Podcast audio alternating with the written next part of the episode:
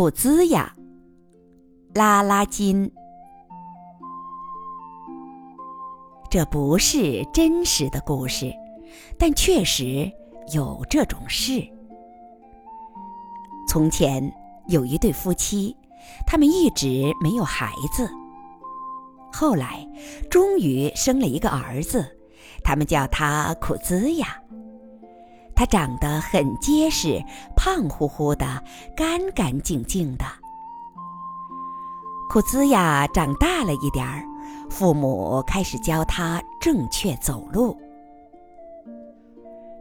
乖儿子，上街时要看着脚下，当心别跌倒了。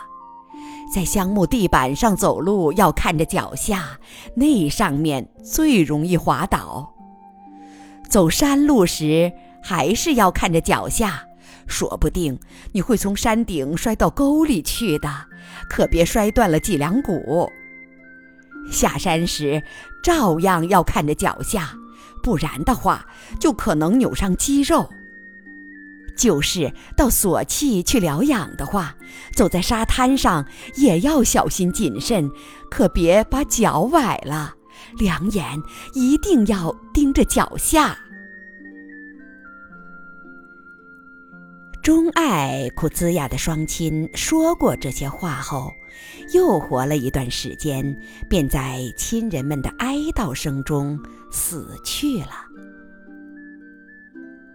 库兹亚一直如父母教诲的那样，当他在香木地板上走路，上山下山，在春天的田野散步，在古老的森林里踟蹰，在大街上徘徊，在沙滩上闲逛时，他总是用心盯着自己的脚下。